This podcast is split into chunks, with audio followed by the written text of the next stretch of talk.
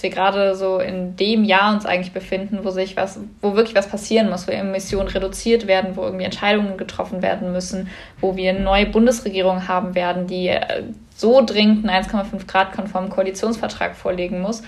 Und damit verbunden eben diese Realität, dass wir wissen, dass das nur passieren wird, wenn Menschen sich dafür einsetzen.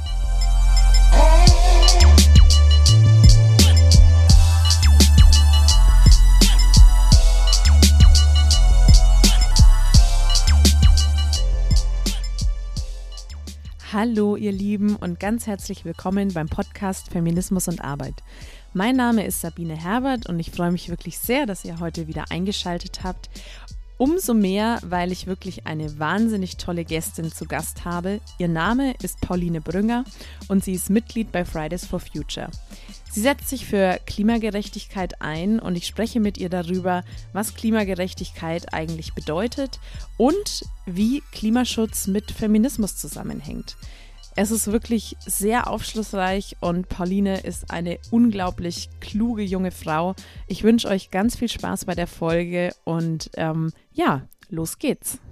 Ganz herzlich willkommen, liebe Pauline. Schön, dass du heute im Podcast zu Gast bist. Ich freue mich wirklich riesig, dass das geklappt hat. Ja, ich freue mich, dass ich hier sein darf. Danke für die Einladung. Ja, sehr, sehr gerne. Ähm, kurz ein paar Worte zu dir. Du bist 19 Jahre alt, wenn, das, äh, wenn ich das richtig recherchiert habe. Genau. Du bist ähm, Klimagerechtigkeitsaktivistin und Mitbegründerin von Fridays for Future in deiner Heimatstadt Köln. Du ähm, vertrittst die Bewegung in der Öffentlichkeit, koordinierst digitale und analoge Kommunikation und ähm, verschiedene Kampagnen von Fridays for Future in Deutschland und du organisierst eben auch die ähm, Proteste mit, die am Freitag ja stattfinden. Noch dazu engagierst du dich für ähm, den Antifaschismus, wie beispielsweise letztes Jahr, habe ich gesehen, ähm, hast du eine Kampagne gestartet, als der äh, FDP-Kandidat Kemmerich mit Hilfe der AfD in den Thüringer Landtag gewählt wurde. Du hast 2020 dein Abitur absolviert und seitdem studierst du Philosophie, Politik und Wirtschaft in Köln. Ich hoffe, das äh, stimmt alles soweit. Alles korrekt soweit. Sehr schön. ähm, ja, dann meine erste Frage wäre, gib uns doch mal ein kurzes Status-Update. Wie steht es denn momentan um den Klimaschutz? Schlecht, würde ich, würde ich ganz grundsätzlich sagen. Mm, das ist immer so, ist immer so eine Gratwanderung, über sowas zu reden, weil wir merken natürlich, es hat sich was bewegt in zweieinhalb Jahren Klimaprotest der Jugend, zweieinhalb Jahre Fridays for Future. Und an ganz, ganz vielen Stellen sind wir große Schritte in die richtige Richtung gegangen, haben sehr, sehr viel bewegen können. Und dann steht dazu aber immer im Widerspruch ja diese physikalische Realität der Klimakrise, der wir auf keiner Ebene momentan, momentan gerecht werden, muss man, glaube ich, ganz ehrlich sagen. Und dazu kommt auch noch die Gefahr, dass Regierungen und auch Unternehmen in, diesen, in dieser Zeit vor allen Dingen in einem besser geworden sind und dass es so ein Greenwashing eigentlich. Also so, äh, sie sind, sie sind, sie haben es perfektioniert, unzureichende Maßnahmen als tollen Klimaschutz zu verkaufen. Und das macht es natürlich sozusagen auch noch schwieriger, das zu kritisieren, zu sagen, ja, ihr habt was gemacht, aber das reicht halt nicht. Also das ist das Gegenteil von dem, was wir eigentlich gerade von euch wollten. Und da stehen wir natürlich vor großen Herausforderungen, aber auch vor großen Chancen natürlich, weil wir schon jetzt vor allen Dingen irgendwie in den letzten Wochen ja nochmal gemerkt haben, dass sich dann plötzlich auch ganz schön schnell was drehen kann. Also wenn es dann zum Beispiel sowas wie dieses historische Gerichtsurteil vom Bundesverfassungsgericht gibt, ja. dann natürlich eine Bundestagswahl, wo ich das Gefühl habe, dass die Parteien schon langsam merken, dass sie da nur gewinnen können, wenn sie Klimaschutz auch umsetzen.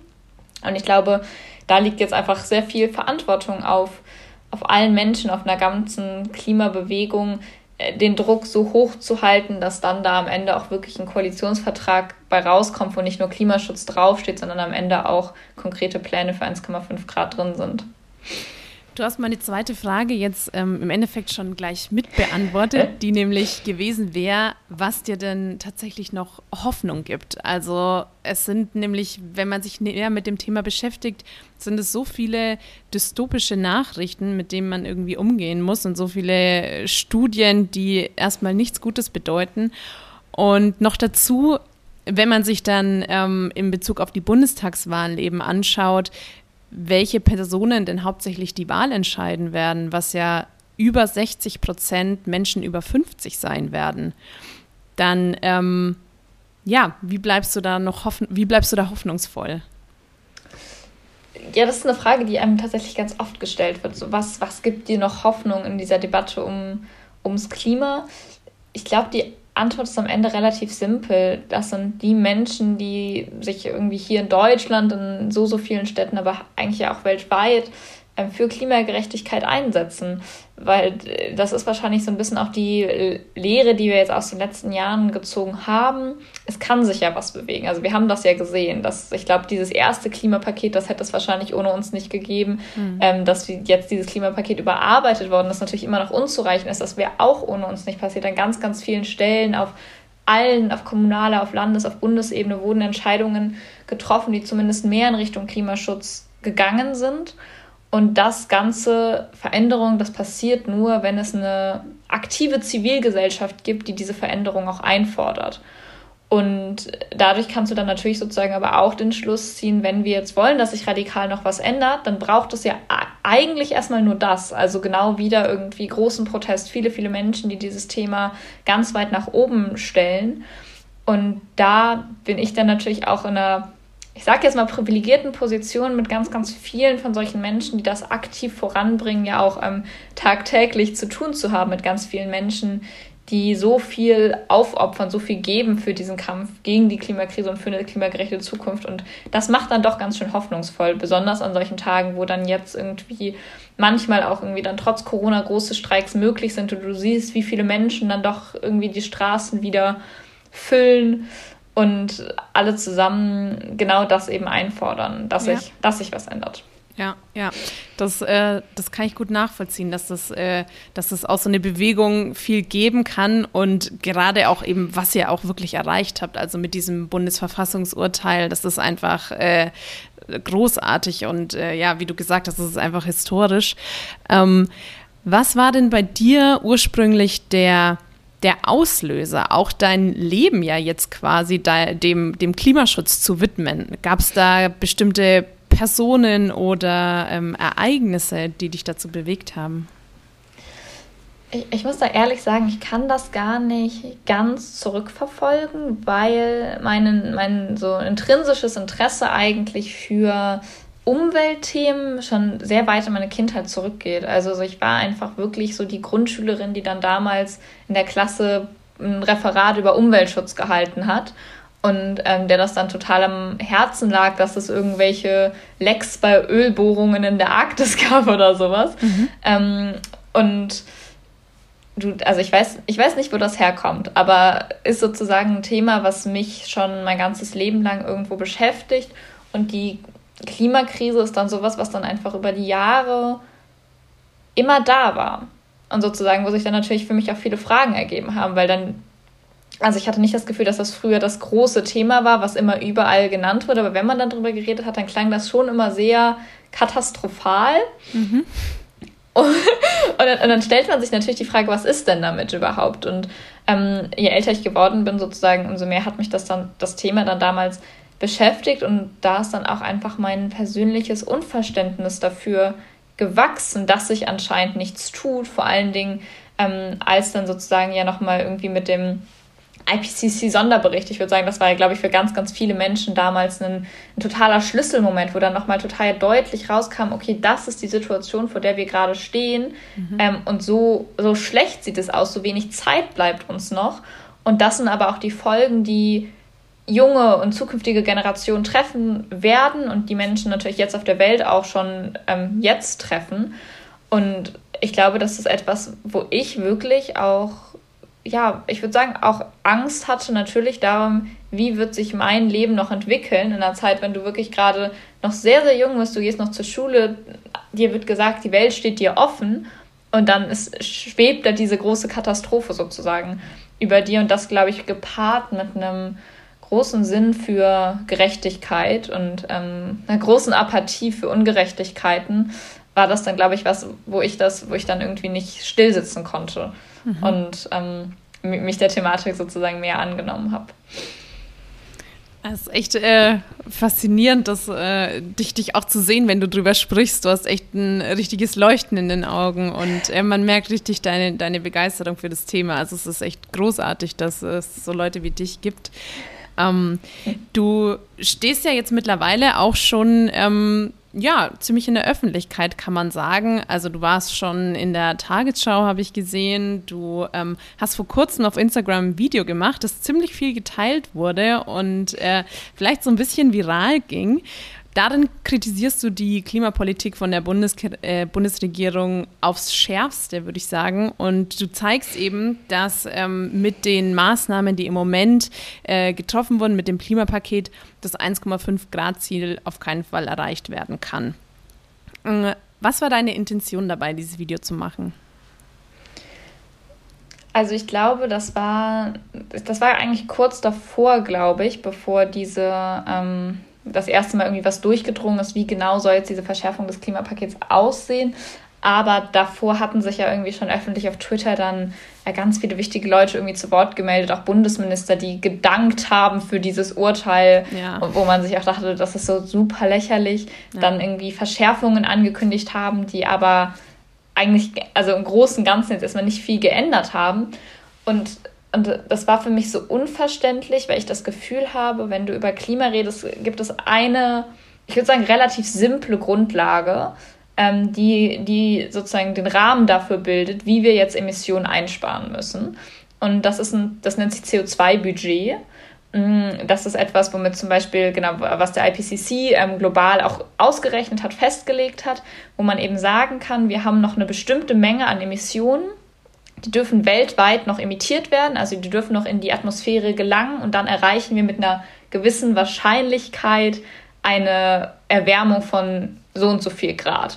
Ähm, und da gibt es unterschiedlichste Optionen. Also sozusagen, du kannst dann zum Beispiel berechnen, wenn wir jetzt 1,5 Grad mit einer 66-prozentigen Wahrscheinlichkeit noch erreichen wollen, dann dürfen wir nur noch so viele Emissionen ausstoßen. Und ich finde das an sich schon mal total gruselig, weil das ist wirklich das radikalste Szenario, was überhaupt gemalt wird. Da ist dann ja immer noch eine total große Unsicherheit drin von eben allem, was über diesen 66 Prozent ist. Aber das wäre sozusagen mal die radikalste Form. Und ähm, gibt es aber für ganz unterschiedliche Sachen. Also du kannst auch sagen, wie viel dürfen wir noch ausstoßen, wenn wir mit einer 50-prozentigen Wahrscheinlichkeit zwei Grad nicht überschreiten wollen. Und das gibt es auf einer globalen Ebene und dann kannst du das aber auf eine nationale Ebene runterrechnen. Mhm. Und dir eigentlich sozusagen sehr schön angucken, was darf Deutschland denn noch emittieren, damit wir mit einer relativ hohen Wahrscheinlichkeit 1,5 Grad noch einhalten können. Ähm, und da hat dann zum Beispiel genau der Sachverständigenrat für Umweltfragen hat das mal vorgelegt und vorgerechnet. Also was würde das denn genau bedeuten? Und das kann man sich auf einem Graphen total schön angucken. Also man sieht irgendwie so steil ist die Kurve, wie wir jetzt Emissionen runterfahren müssen.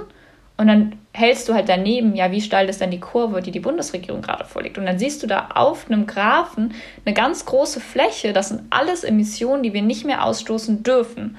Und da geht es dann ja wirklich noch nicht mal um die Frage, was wird jetzt wann in welchem Sektor eingespart, sondern man sieht wirklich einfach nur erstmal, das ist eine riesige Menge an CO2, die wir gerade aktiv planen, in die Atmosphäre hochzusteigen. Und vor allen Dingen, ich erkläre das jetzt hier in einem Podcast, das ist natürlich, glaube ich, nochmal schwieriger, sich das vorzustellen, aber wenn du diesen Graphen wirklich vor Augen hast, mhm. ist das ein so simples Konzept. Also, das ist nicht schwer zu verstehen und dann ist dann natürlich für mich ein ganz großes Unverständnis, wie kann es sein, dass MinisterInnen, BundesministerInnen sich diesem Konzept nicht annehmen. Also es kann ja nicht sein, dass sie das nicht verstehen. Ähm, und das war dann, genau das Video, was ich dann damals gemacht habe, war eigentlich ein, ich würde sagen, ein bisschen eine satirische Aufarbeitung von diesem Frust, den ich, den ich dann äh, gespürt habe. Und dann habe ich eine, habe ich eine, Präsent, eine Präsentation gemacht für unsere BundesministerInnen, ähm, die das einfach mal erklärt hat, weil ich war so, wenn, wenn ihr es noch nicht verstanden habt, ist in Ordnung, aber ich, ich zeige euch jetzt einmal, wie das eigentlich geht.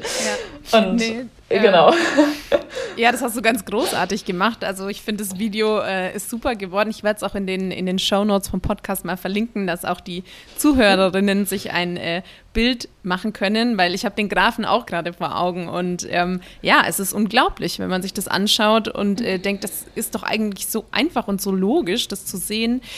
Hast du das Gefühl, dass ihr nicht ernst genommen werdet von der Bundesregierung? Ich finde das so schwierig. Also es ist, glaube ich, so zwiegespalten. Also ich glaube, einmal werden wir so sehr ernst genommen, dass auf jeden Fall alle Parteien Angst haben, dass sie eben jetzt irgendwie zum Beispiel bei der Bundestagswahl, aber das haben wir auch schon bei Wahlen jetzt in den vergangenen Jahren gemerkt, Angst haben zu verlieren, weil ähm, sie schon auch fürchten, von der Klimabewegung in dieser Zeit ganz schön eins auf den Deckel bekommen, zu bekommen. Und gleichzeitig ist es aber schon auch so, dass sie, glaube ich, immer noch versuchen, und ich würde sagen, das auch teilweise sehr erfolgreich noch machen, Dinge als Klimaschutz zu framen, also irgendwie was als Klimaschutz zu benennen, was aber eigentlich gar nicht damit konform geht, was zum Beispiel das Pariser Klimaschutzabkommen sagt. Und da wird dann schon sehr stark versucht, sich irgendwie um alles drumherum zu schleusen, was wir sagen. Ähm, und da ist, glaube ich, schon ein, ja, ganz, schon ganz schön viel. Mir fehlt, mir fehlt eigentlich das richtige Wort dafür, aber ich finde es schon sehr ignorant. Also mhm. sozusagen, da argumentieren wir ja auch mittlerweile auf so einem lächerlich hohen Niveau über Klimaphysik und Klimapolitik, wo ich mir echt denke, so, bin vor einem Jahr mit der Schule fertig geworden. So, wieso muss, muss ich euch jetzt die Klimaphysik erklären? Ähm, aber äh, genau, und das ist irgendwas, was dann schon auch einfach nicht gewollt wird. Ich glaube aber auch, dass das darüber hinausgeht, dass man uns nicht ernst nimmt, sondern ich glaube auch, dass das von vielen Parteien auch wirklich ein, ein sehr bewusstes, dass es eben für uns gerade keine Priorität ist. Ähm, und das mhm. versuchen sie zu verstecken aus eben genanntem Grund. Es geht um Wählerinnenstimmen, es geht um Gunsten in der Bevölkerung. Aber ich meine jetzt vor allen Dingen bei Parteien, die jetzt wirklich jetzt lange in, de, in den Regierungen saßen, es gab so viel Zeit, man hätte so viel machen können. Es scheint nicht gewollt zu sein. Ja, ja. Es, äh, die Angst eben nicht mehr regieren zu können, scheint größer zu sein, als sich diesem Problem tatsächlich anzunehmen. Ähm, ich würde sagen, so aus der Außenwahrnehmung heraus sind wir zumindest schon über diesen Punkt hinweg, dass ähm, Fridays for Future so ein bisschen ähm, als süß abgestempelt wurde, so ja, lass, lass die mal machen und ähm, teilweise, es, es, ich habe manchmal so den Begriff gelesen, weggekuschelt, also dass mhm. man sagt, ja, nee, das ist total toll, was ihr macht, und super, weiter so und schon noch ein Foto irgendwie zusammen und so und dann danach pff, hat sich keiner mehr interessiert. Ja, aber ich finde also es ist aber wirklich lustig, wenn man sich das so in Phasen anschaut. Also mhm. erstmal diese Phase ganz am Anfang, wo sich ja alle wirklich nur darüber beschwert haben, wie kann es sein, dass die Kinder nicht zur Schule ja. gehen und dann aber irgendwann diese wirklich lobenden Worte. Wir finden es so toll, was ihr macht, dass ihr für eure Rechte einsteht. So sieht Demokratie aus. Ja. Ähm, keine Ahnung, was dann da alles kam. Ähm, und dann sozusagen hinter diesen Worten aber dann irgendwie sowas dann irgendwie nicht mehr über Inhalte reden und dann sagen, ja. weil wir euch so toll finden, haben wir jetzt dieses Klimapaket verabschiedet und man steht dann da selber und ist so, habt ihr mal zugehört, was wir euch ein Jahr lang gerade erzählt haben? Ja, ähm, also wirklich lächerlich. Ja, und bei sowas hilft dann wahrscheinlich auch dieses Gerichtsurteil eben einfach nochmal da auch wirklich dann diese Ernsthaftigkeit einzufordern. Ja, obwohl ich da auch, muss ich ganz ehrlich sagen, ich finde es ja schon wirklich krass, dass wir jetzt dass dieser Moment nur durch ein Gerichtsurteil gekommen ist. Also ja. was, wie kann das sein, dass man seine eigene Bundesregierung erstmal verklagen muss mhm. vor einem Verfassungsgericht, bis da irgendwie feststeht, dass die Politik, die da gemacht wird, wirklich verfassungswidrig ist. Also so das Urteil sagt ja ganz klar, dass damit die Freiheitsrechte von zukünftigen Generationen gefährdet sind mit dem, was die Bundesregierung verabschiedet hat 2019. Und dass es da aber anscheinend bis jetzt nicht geklappt hat. Und ich glaube, so den Protest von Fridays for Future, den kann man nicht kleinreden. Also alleine sozusagen in genau diesem September, wo das Klimapaket verabschiedet wurde, 1,4 Millionen Menschen auf den deutschen Straßen. Also so da, das finde ich einfach, also ich finde es eigentlich skandalös, sich anzuschauen, wie, wie wenig da Demokratie und Partizipation irgendwie ausreichen, sondern du dann wirklich irgendwie in die Judikative gehen musst mhm. und dir das dann und dir dann deine, deine Freiheitsrechte erklagen musst vorm Staat. Also ja. ist schon, also schon wirklich erstaunlich und schrecklich. Beides gleichzeitig, ja. Hast du denn ähm, auf das Video Reaktionen bekommen, also auch insbesondere von MinisterInnen? Nee, es hat, es hat mir leider niemand geantwortet und ich habe das dann auch kurz danach nochmal analysiert und ich kann mir vorstellen, dass ein ganz wichtiger Grund dafür war, dass der Titel des Videos war, warum eure Klimapolitik eine Scheißidee ist. Und ich habe das Gefühl, es war vielleicht ähm, hm. sozusagen, war dann vielleicht ein bisschen zu wütend, ähm, dass, dass man sich dann da nicht drauf einlassen wollte. Mhm. Ähm, aber ich hoffe natürlich, dass es trotzdem auch Leute gesehen haben. Ähm, obwohl man ja auch sagen muss, geändert hat sich jetzt danach nichts. Ähm, die öffentliche Begeisterung über die eigene Klimapolitik, über das eigene neue Klimaschutzpaket, die hält ja an. Das wird immer noch überall groß verteidigt. Genau. Ja, ich habe neulich auch ähm, gelesen auf Twitter, da hat ähm, Peter Altmaier und dann einen Tweet von Luisa Neubauer geschrieben. Ähm, ja, also bisher haben wir ja echt noch gerne mit euch diskutiert, aber mittlerweile, sie, sie schießen ja nur noch gegen uns und ähm, da, da haben wir jetzt langsam irgendwie auch keine Lust mehr. Ne? Also auch wieder auf diese Schiene, ähm, auf diese paternalistische Schiene, so ja, ähm, jetzt seid mal hier endlich mal ruhig, ne? das wird jetzt langsam zu frech, was ihr hier macht. Ja, total. Also ein Muster, was man, glaube ich, auf so zwei Ebenen kennt. Da soll man, dass irgendwie sich so ältere Menschen dann über uns Junge so auf dieser Ebene stellen. Und ich glaube, das zweite Muster, was man darin ja auch sieht, sozusagen ein alter Mann auch noch, der sich dann über eine junge Frau sozusagen stellt. Total. Und sagt so, ähm, und ich hab, fand das ganz spannend, eine andere Klimaaktivistin ähm, hatte dann dazu nochmal was total Kluges geschrieben über so Tone Policing. Mhm. Oder wie heißt das? Ja, heißt Tone. das so? Ich weiß gar ja. Genau. Ähm, wo man dann sozusagen das, den eigentlichen inhaltlichen Punkt wegschiebt und sagt, so wir können da jetzt nicht drüber reden, ihr müsst euch erstmal anders ausdrücken mhm. und und dann ist das erst ein Gespräch sozusagen, wo wir uns unterhalten können. Aber da denke ich mir dann auch, also so, da denke ich mir wirklich so, was haben wir denn gemacht? Wir versuchen seit zweieinhalb Jahren euch das zu erklären und von euch kommt nichts, egal wie wir darüber kommunizieren. Und bevor es Fridays for Future gab, so habt ihr euch noch nicht mal damit beschäftigt, bevor nicht sozusagen ein bisschen radikalerer Ton mal angeschlagen wurde. Mhm. Und das ist dann wirklich, ähm, ja, auch, ich würde sagen, eine schädliche Diskussionskultur sozusagen, wenn man dann eigentlich berechtigte Kritik einfach abschiebt unter dem Vorwand, das hast du jetzt aber nicht so nett ausgedrückt. Total. Und, und Luisas Tweet war damals ja jetzt, oder den, auf den du dich beziehst, das war ja, da hat sie ja auch niemanden beleidigt, ja. sondern da hat sie einfach nur scharf kritisiert.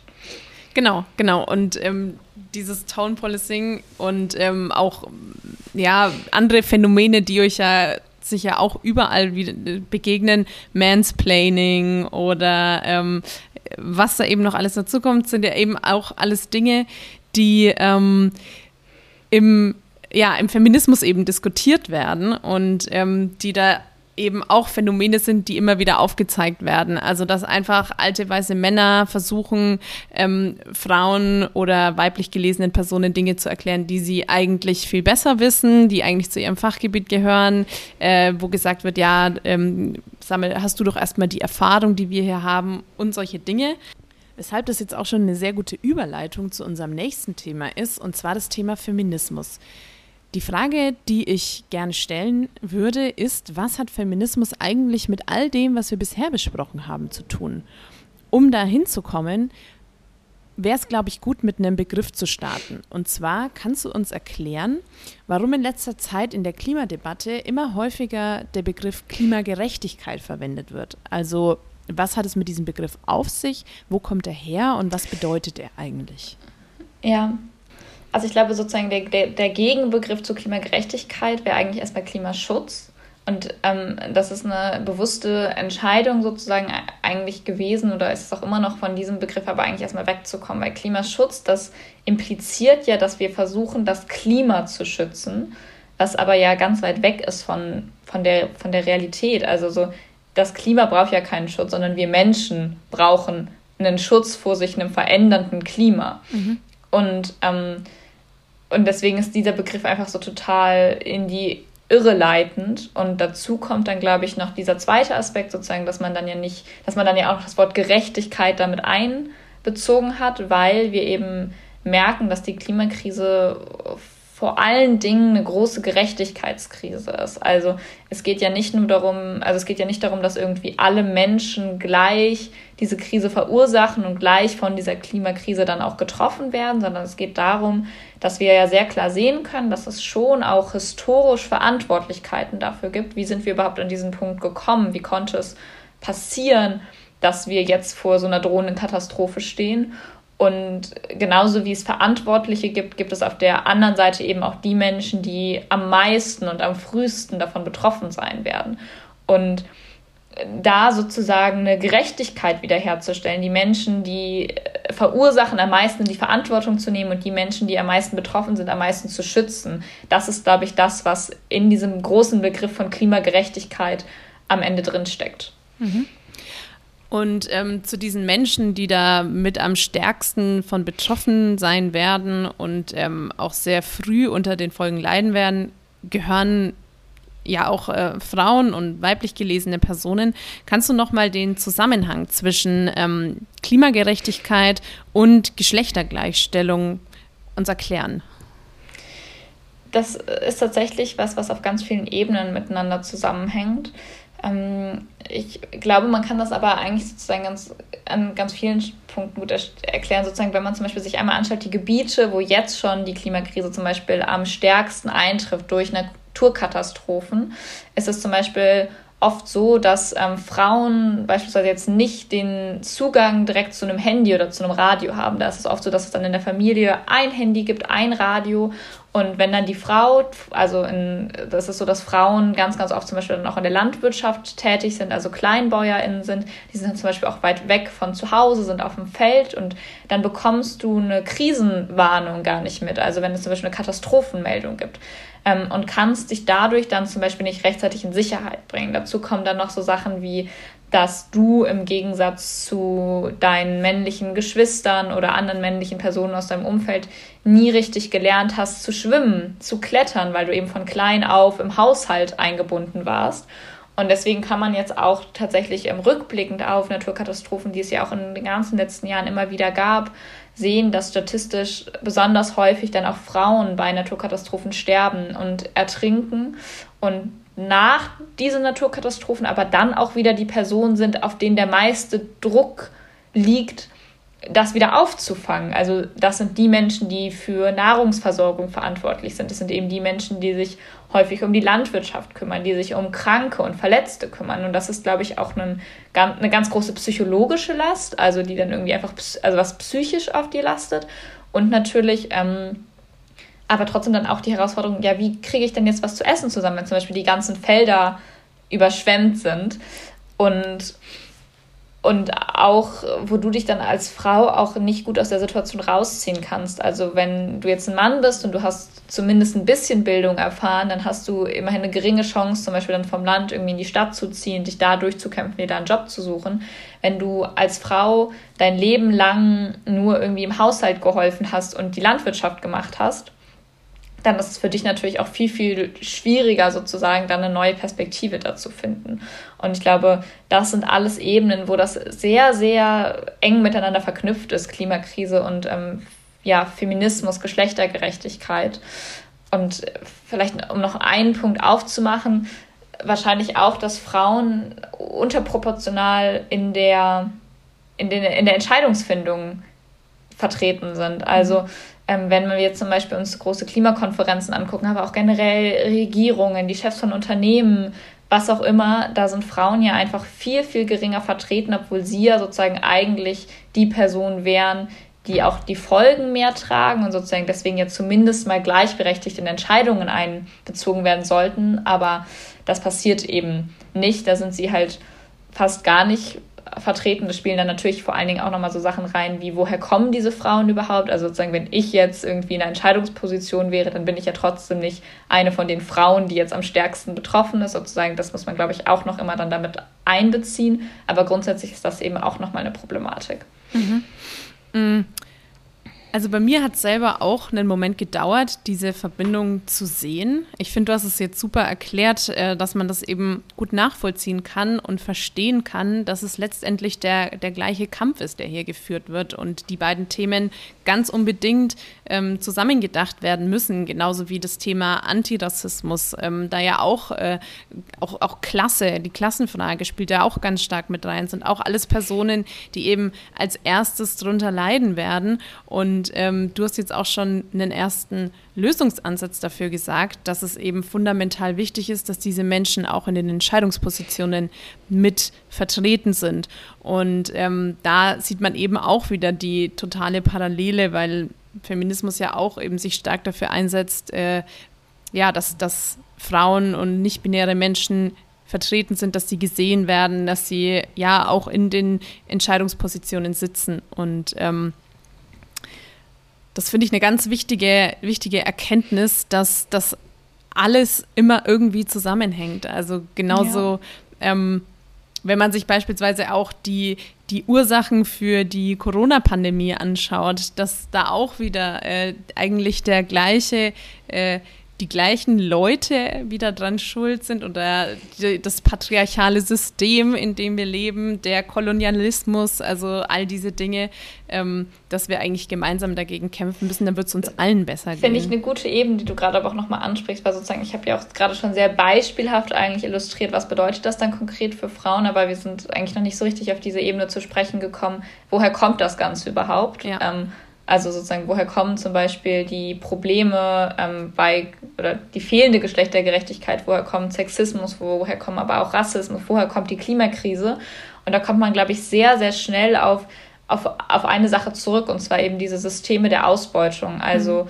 äh, Ausbeutung und Unterdrückung. Da haben wir dann äh, zum Beispiel ein patriarchales Machtgefälle und ähm, genauso aber natürlich auch ein Machtgefälle zum Beispiel ähm, auf der Welt, also so zwischen eben dem globalen Norden und den Gebieten und den Menschen, die am meisten von der Klimakrise betroffen sind, ähm, zwischen weißen und schwarzen Menschen und all diese Sachen, die ja, glaube ich, die man sich, glaube ich, anschauen muss. Also so, es kann ja nur so weit kommen, dass wir vor so einer Katastrophe stehen, wenn einmal eine Entscheidung getroffen wird, wir, wir wollen uns weiter bereichern und dafür dringen wir jetzt ähm, in Bereiche ein, wir beuten aus, wir unterdrücken andere Menschen und die Natur, um sozusagen dahin zu kommen.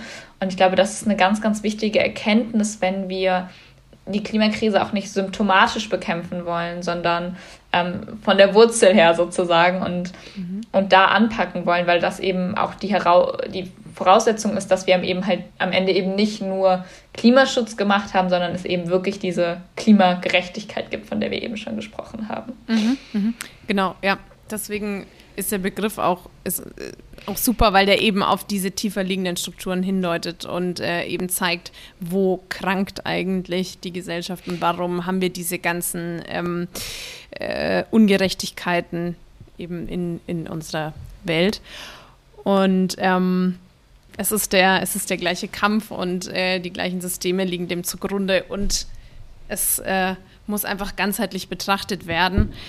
Ähm, warum glaubst du, ist die ähm, Klimabewegung oder ja auch Fridays for Future, warum ist die ähm, so eine ja, sage ich mal, weibliche Bewegung oder zumindest mal eine weiblich äh, repräsentierte Bewegung, weil, Bewegung, weil ich sage mal, selbst bei ähm, anderen Organisationen, wo vielleicht auch der Geschlechteranteil gleich war, sind es meistens irgendwie trotzdem die Männer, die irgendwie nach vorne treten, die ähm, die Stimmen sind. Und hier ist es ganz anders. Woher glaubst du, kommt es? Ich finde ich tatsächlich eine total gute Frage. Ich glaube, ich kann mir das auch gar nicht ganz genau erklären. Also jetzt meine, mein, mein erster Ansatz, der glaube ich wirklich einen guten Teil dazu beiträgt, ist natürlich, dass wir einmal Greta sozusagen ja als die eine erste Person hatten, ähm, die ja eine weibliche Person ist. Und dann gab es diese ganz absurde Medienlogik, die wirklich ähm, aber auch lange gereicht hat, wo sie dann immer versucht haben, die Greta der einzelnen Länder zu finden. Dann war es immer, mhm. und das ist die spanische Greta und das ist die deutsche Greta. Ja. Und da hat dann aus so einer Medienperspektive tatsächlich, da habe ich das sehr reingespielt, dass sie da auch immer weibliche Personen sozusagen nach vorne mhm. ziehen wollten. Mm, dann genau, ich glaube, also nicht, dass das jetzt der ganze Grund ist, nur gerade so eine Komponente, über die ich gerade nachgedacht habe. Ja, ja, die macht die, total ich, Sinn genau, die glaube ich wirklich was ähm, damit zu tun hatte. Oder, also man kann das sogar noch weiter runterspielen, dann war es auch immer so, das ist die Kölner Greta oder das ist die Hamburger Greta. Also wo man auch so, so ich bin doch nicht Greta, so ich bin ich. Mhm. Ähm, also wirklich sehr, sehr albern. Mm, dann glaube ich, dass schon viele weibliche Personen in dieser Bewegung aktiv sind, aktiv waren und das glaube ich, ähm, ja, also ich kann das ja sozusagen nur von mir erzählen, aber von Anfang an sozusagen ein hoher Anteil von Finter-Personen ähm, dabei war. Also vielleicht nochmal als Begriffserklärung, Finter-Personen umfasst nicht nur Frauen, sondern auch noch Inter, Non-Binary und Trans- und Agender-Personen und ein Sternchen für sozusagen alles weitere mhm. am Ende noch dran. Und wenn du viele Menschen bist und dich sozusagen auch aktiv damit auseinandersetzt, was wir, glaube ich, auch immer wieder getan haben in diesem Kreis von Finter und weiblich gelesenen Personen, ähm, dann kannst du dir natürlich auch überlegen, wie wollen wir repräsentiert werden. Also ich glaube, das ist schon auch immer ein sehr aktives Einschreiten, wenn wir merken, es geht in eine andere Richtung. Es wird irgendwie nicht respektiert, dass auch Finter-Personen zum Beispiel in der Öffentlichkeit stehen. Ähm, und da denke ich auch manchmal, dass der Schein nach außen dann auch immer so ein bisschen trügt. Also Fridays for Future ist ja wirklich nach außen repräsentiert eine sehr weibliche Bewegung.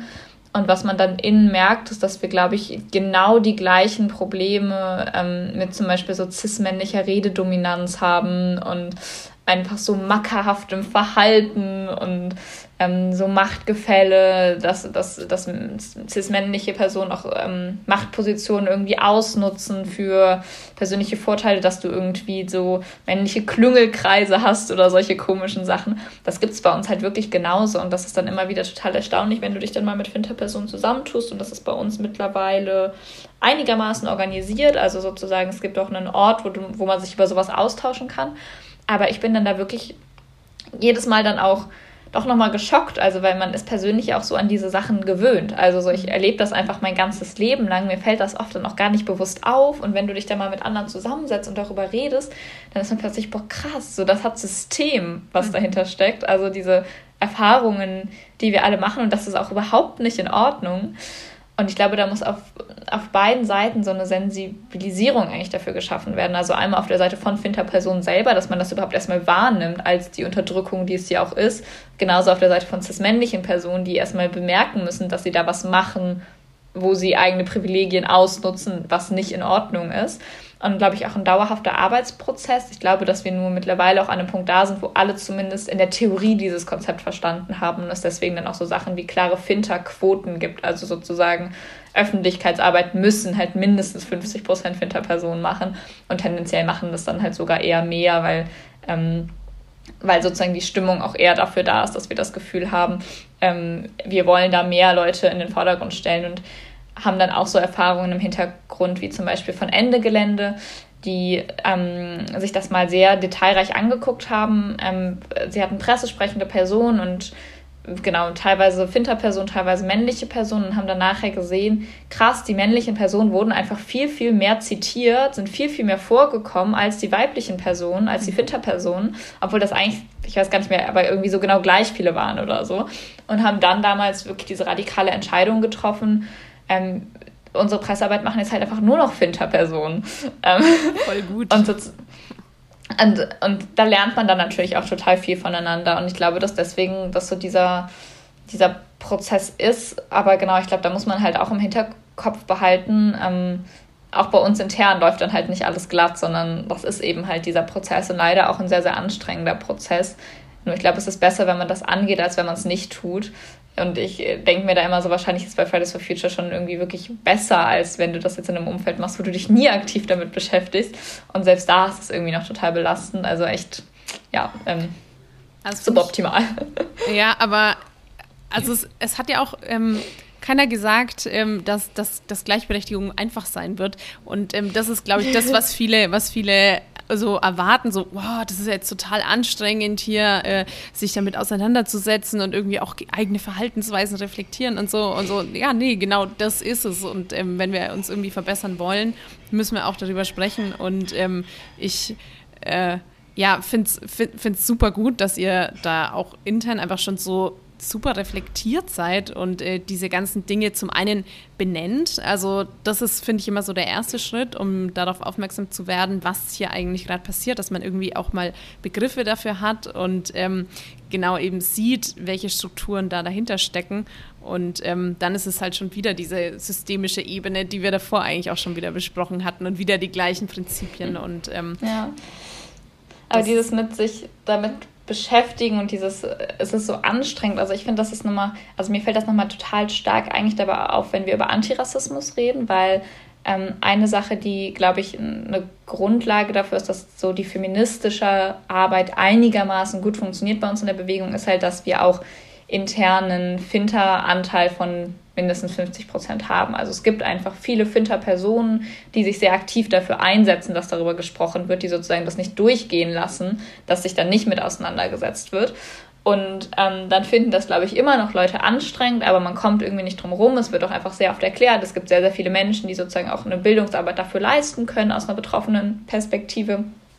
Und bei, äh, wenn wir über Rassismuserfahrungen und über Antirassismus reden, ist da die Situation wieder ganz anders, weil wir halt eine überwiegend weiße Bewegung sind und ähm, da dann auch die Bereitschaft noch mal viel, viel geringer ist, weil wir alle noch mal weniger mit dieser Thematik überhaupt in Kontakt kommen. Mhm. Ähm, und da merke ich das sozusagen, dass da die Widerstände dann noch immer noch mal viel, viel größer sind, weil dann sind wir immer in der Bewegung auch an so einem Punkt, wir können, niemand aus der Bewegung kann jetzt diese Bildungsarbeit selber leisten oder beziehungsweise es sind einfach so wenige Personen, die können das ja nicht für die ganze Bewegung machen. Dann geht es um so Sachen wie, okay, dann ähm, machen wir halt richtige Workshops dazu. Es gibt ja gute Bildungsangebote dafür.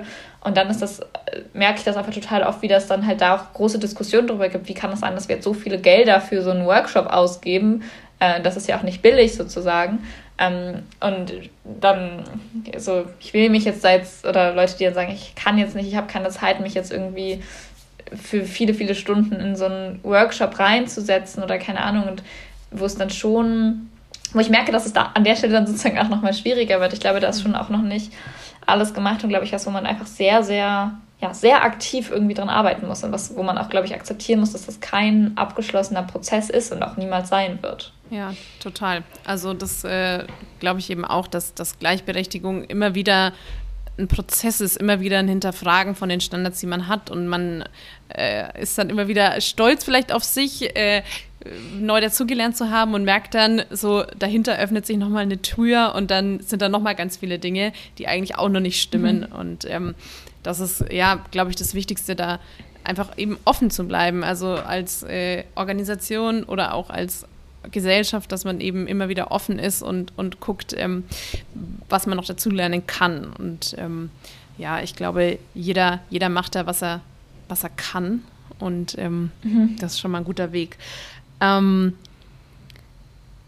ich würde gern noch äh, kurz darüber sprechen. Ihr als äh, Organisation habt ja erstmal auch mit ähm, sehr, sehr wenig bis keinem Geld angefangen, euch zu organisieren. Und ähm, dabei haben ja auch die ähm, sozialen Medien eine große Rolle gespielt. Ähm, kannst du mal kurz so die, die Anfänge ein bisschen beschreiben, welche Rolle soziale Netzwerke da für euch als ähm, aktivistische Bewegung gespielt haben? Eine total große. Also Fridays for Future selber ist entstanden wirklich über WhatsApp-Kettenbriefe, die damals verschickt worden sind. Also so, da gab es so eine Nachricht von, ich weiß, kann es jetzt nicht mehr zitieren, ne, aber so, hey, wir werden jetzt anfangen, freitags die Schule fürs Klima zu bestreiken, wollt ihr das auch machen? Ähm, kommt doch hier in diese Gruppe. Also am Anfang gab es wirklich eine WhatsApp-Gruppe und da sind einfach alle Leute reingekommen, die bei Fridays for Future mitmachen wollten. Und dann war die natürlich nach ein paar Stunden gefühlt voll, weil das, weil das wirklich ein ja, wirklich diese, dieses Momentum, das hat wirklich von der ersten Sekunde an sozusagen existiert. Und dann gab es irgendwie neue, dann hat man sich sehr schnell überlegt, okay, wir können das nicht alle zusammen organisieren, sondern ähm, wir überlegen uns irgendwie ein System, das eben aus allen Städten zwei Personen irgendwie in so einer überregionalen Koordination gibt und dann hat halt jede, jeder Ort nochmal seine eigene WhatsApp-Gruppe sozusagen. Und das war, das war real die Struktur, die damals entstanden ist innerhalb der ersten wenigen Tage und die auch bis heute anhält. Also sozusagen dieses System von wir sind eigentlich komplett über WhatsApp organisiert, beziehungsweise mittlerweile wird auch Telegram und Signal und vielleicht auch noch irgendwelche anderen Messenger benutzt, aber sozusagen dieses mhm. Grundprinzip ist da ähm, erhalten geblieben und sozusagen auch diese Struktur von wegen, wir haben Gruppen vor Ort, wir haben eine bundesweite Vernetzung, eine bundesweite Ebene, wo auch ähm, die wichtigen Entscheidungen dann zusammengetroffen werden. Und haben dann damals natürlich auch ganz viel über Social Media mobilisiert, obwohl man da natürlich dann dazu auch noch sagen muss, ganz am Anfang war das natürlich eine sehr, sehr kleine Reichweite. Also die ist dann auch über die Monate erst gewachsen, aber spielte natürlich trotzdem eine große Rolle. Also so alleine, wenn man jetzt irgendwie eine Privatperson ist und du hast deine 200 Follower, deine Freunde und dann kann, also ne, dann kannst du das ja trotzdem da rein posten. Ich glaube, das ist auch was, was ganz, ganz viel damals passiert ist und damals so ganz am Anfang halt noch nicht über die offiziellen Kanäle, die dann halt damals irgendwie so 600 Follower hatten. mhm. ähm, und jetzt betreibst du ja selber auch aktiv eben deinen eigenen Social Media Kanal. Auf Instagram bist du, auf Twitter bist du. Und ähm, ich weiß nicht, ob du eben auch mit äh, irgendwelche Kanäle von Fridays for Future mit betreust. Aber man kommt da ja ganz schnell eben auch in Berührung mit ähm, SkeptikerInnen, HaterInnen oder auch mal mit dem ein oder anderen Shitstorm. Hattest du damit schon ähm, irgendwie Berührung? Ähm, ja, also ich habe tatsächlich wirklich von Anfang an ähm, die bundesweiten Social Media Kanäle von Fridays for Future Deutschland mitbetreut ähm, und sozusagen das auch eine ganze Zeit lang irgendwie sehr hauptverantwortlich mit ein paar anderen noch koordiniert, ähm, arbeitet aber auch immer noch weiter dran, obwohl da meine Verantwortung sozusagen ein bisschen gesunken ist für.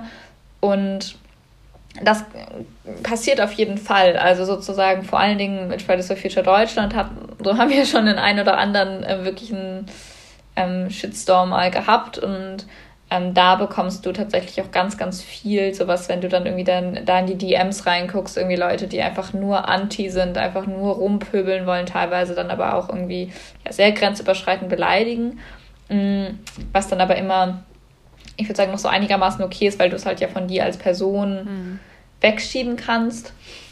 Und persönlich habe ich nicht das Gefühl, dass das bei mir je so super krass war, weil das jetzt auch schon so relativierend dafür ist, dass ich schon auch Nachrichten teilweise bekomme, wo ich mir denke, hups, so, ähm, das ist eigentlich nicht mehr in Ordnung, sozusagen so persönlich angegriffen und beleidigt zu werden, dann irgendwie von irgendwelchen Anonymen im Internet. Mhm. Und das ist, glaube ich, ähm, schon eine Realität, die dann halt mit wachsender Öffentlichkeit auch kommt. Und wo ich, würd, wo ich sagen würde, dass ich so verhältnismäßig noch einigermaßen von verschont geblieben bin.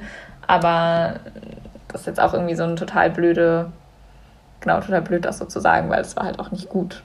Ja, ja, nee, also es ist nie gut und ähm, es ist ja vor allem eben auch äh, sieht man ja die, die Repräsentantinnen von Fridays for Future, die ähm, jetzt schon sehr bekannt sind ähm, und Followerzahlen, sage ich mal so, über 5000, 10.000 oder so haben oder äh, ja, dass, dass die eben auch schon auf anderen Ebenen eben mit ganz viel äh, ekligen Kommentaren umgehen müssen, dass die ähm, persönliche Nachrichten bekommen, die sexistisch sind, äh, dass die Anfeindungen bekommen, dass die ähm, ja eben auch auf, auf dieser Ebene als Frau dann nochmal ganz anders irgendwie angegriffen werden.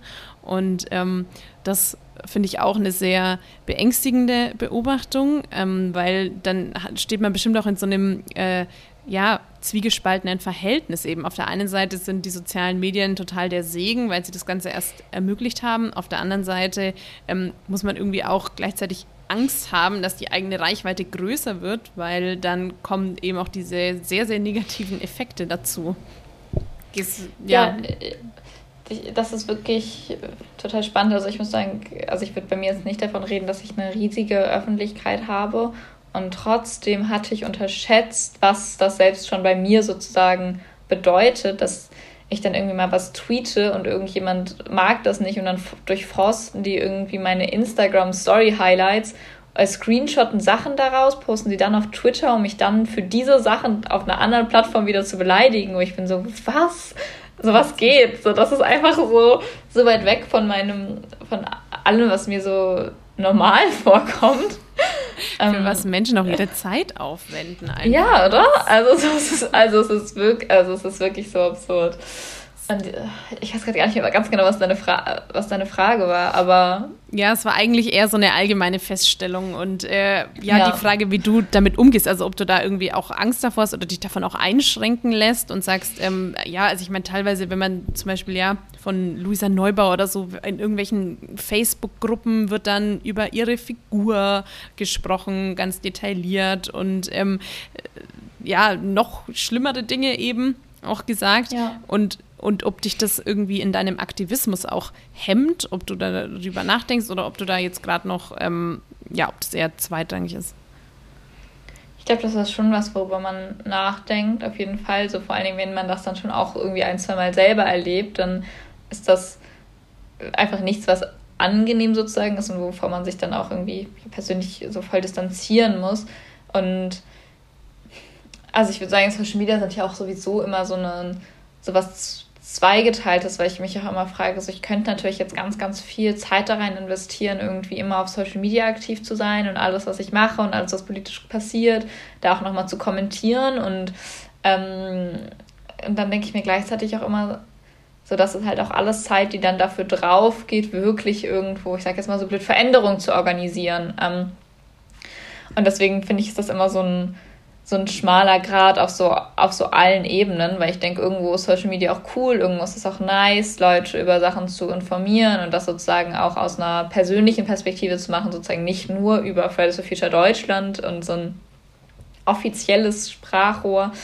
Und andererseits glaube ich, dass man sich da für sich selber und dafür, dass es auch einem gut geht, ähm, ganz klar persönliche Grenzen ziehen muss und ähm, das irgendwie, glaube ich, auch einfach regelmäßig reflektieren muss. Mhm, mh. Ja, auf jeden Fall total wichtig. Ähm, du hast es jetzt gerade schon angesprochen, dass man eben auch gucken muss, dass es einem, einem selber gut geht. Ähm, was, was machst du denn, damit es dir gut geht, dass du dich irgendwie ablenkst mal oder auch mal irgendwie ausruhen kannst von diesen ganzen sehr, ähm, ja, allumfassenden Themen, mit denen du dich beschäftigst? Mhm.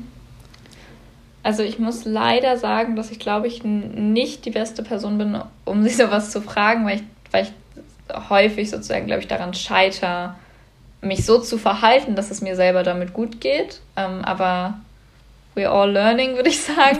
Absolut. Ähm, also kann ich ja mal meine Tipps auf dem Weg sozusagen mitgeben. Also ich glaube, was ich eine ganze Zeit lang untersch wirklich unterschätzt habe, und es klingt einfach so lächerlich, ist, dass man ja seine so seine Basic Needs, dass man die erstmal nach oben priorisieren muss. Also, dass man genug Schlaf kriegt und genug trinkt und genug isst. Das sind so Sachen, die ich einfach, ohne drüber nachzudenken, richtig schnell vernachlässige. Und ähm, dann aber auch sehr, sehr schnell merke, dass es mir damit halt nicht gut geht. Mhm. Und ich glaube, sich so sehr, sehr seine Prioritäten einfach klar zu werden. Also regelmäßig auch wirklich zu reflektieren, was will ich überhaupt, wo will ich überhaupt hin, wo will ich meine Zeit rein investieren und dann sozusagen auch zu planen, also wie verbringe ich jetzt meinen Tag und sich ganz bewusst irgendwie, wenn ich mir eine To-Do-Liste schreibe, dann schreibe ich mir darauf, so meine oberste, eine meiner Top drei Prioritäten ist heute rauszugehen und irgendwie spazieren zu gehen. So, ich glaube, besonders jetzt in so einer Lockdown-Corona-Zeit so besonders wichtig, weil das auch was ist, was ich sonst einfach nicht mache, was einfach irgendwie was untergeht.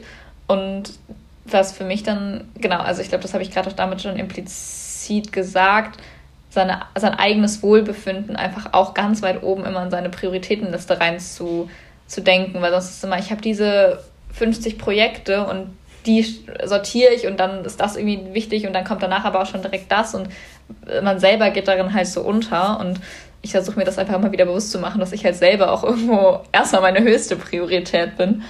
Und genau, ich glaube, so manchmal habe ich das Gefühl, dass auch dieses bewusste Nachdenken darüber einfach schon, einfach schon total viel hilft und dann sich irgendwie möglichst einfach so Routinen zu bauen, die das, mhm. Die das einfacher machen, sodass es nicht jeden Tag ein Akt ist, sich um sich selber zu kümmern, sondern das einfach so locker flockig nebenher läuft. Ja, also wie du vorhin gesagt hast, wir lernen alle ständig dazu und ähm, ich glaube, das ist schon eine super wichtige Erkenntnis, die eigenen Bedürfnisse ganz oben anzustellen, weil ähm, wir haben ja alle nichts davon von einer ausgebrannten Pauline, die äh, äh, sich nicht mehr einsetzen kann und äh, so großartige Dinge mit anstoßen kann. Deswegen auf jeden Fall bleib dabei. ja, das mache ich. Ähm, dann würde ich dir jetzt äh, gerne die Schlussworte ähm, übergeben und ähm, wenn du möchtest, kannst du die nächste Minute dafür nutzen und ähm, vielleicht noch ja, ein paar Worte an die Zuhörerinnen richten, was du denen äh, irgendwie noch so mit auf den Weg geben möchtest.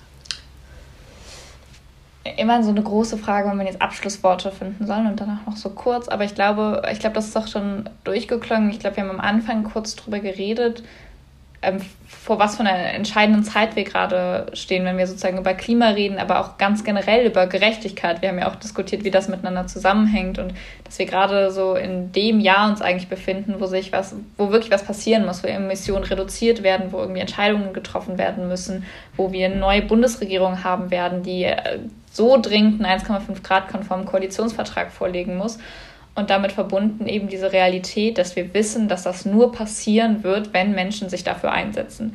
Und ähm, ich habe immer das Gefühl, dass das dann oft so ist, ach, da gibt es ja Leute, die irgendwie auch so in der Öffentlichkeit stehen. So, ich sitze da ja jetzt gerade nicht in einem Podcast, ich habe damit nichts zu tun. Es gibt Leute, die das organisieren.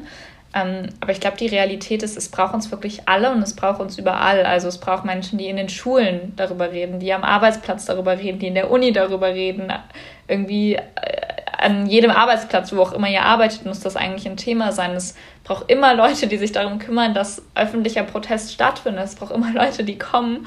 Und ich glaube, es wird so viel darüber geredet, was ist deine persönliche Verantwortung, wie, wie isst du weniger Fleisch, wie sparst du Strom ein. Ich glaube, das sind alles so vorgeschobene Sachen, aber worum es wirklich, wirklich geht, sich gerade aktiv in alle Möglichkeiten der Partizipation einzubringen.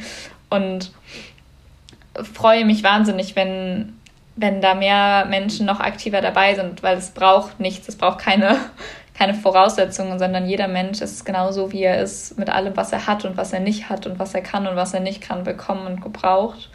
Und ich hoffe, das waren gute Schlussworte. Absolut. Das waren, äh, ich, ich war selber ganz ergriffen und bin in deinen Lippen gegangen. Und ich äh, bin auch froh, jetzt äh, hänge ich noch was dran ans Schlusswort, aber ich bin froh, dass du nochmal das mit der individuellen Ebene angesprochen hast und äh, dass immer an die Leute appelliert wird, esst weniger Fleisch, verbraucht weniger Plastik, kauft Trockenshampoo, nehmt die Bambuszahnbürste und so weiter. Es ähm, ist lächerlich. Ja, das wollte ich noch einmal festhalten an dieser Stelle. ja, guck mal. Dann, dann, dann ist das doch wirklich ein gutes Ende. Es ist uns egal, ob ihr eine Plastik Tüte benutzt und es ist uns egal, ob ihr Fleisch esst und ob ihr fliegt, aber kommt zum Klimastreik. Ganz genau. Ja, das halten wir fest als Schluss. Pauline, ey, ich bin dir super dankbar, dass du, dass du da warst. Ich fand es ein total interessantes Gespräch und bin äh, großer Fan von dir. Ich, ähm, das freut mich. Ich hoffe, wir können noch ganz viele von diesen äh, Videos sehen, die du, äh, das, du neulich produziert hast. Da würde ich mich sehr freuen. Und ähm, ja. Ja, ich nehme Vorschläge entgegen für neue Themen. Alles klar. Da lässt sich sicher ganz bald was finden. Ja, dann danke, dass ich da sein durfte. Sehr gerne. Und natürlich danke auch an euch fürs Zuhören. Außerdem möchte ich mich an dieser Stelle beim Bundesprogramm Demokratie Leben und der Stadt Nürnberg für die Förderung bedanken und natürlich bei meiner Partnerin, dem deutsch-türkischen Frauenclub Nordbayern e.V. Jetzt wünsche ich uns allen hoffentlich ein paar schöne, warme Sommertage. Macht's gut, bleibt gesund und bis zur nächsten Folge.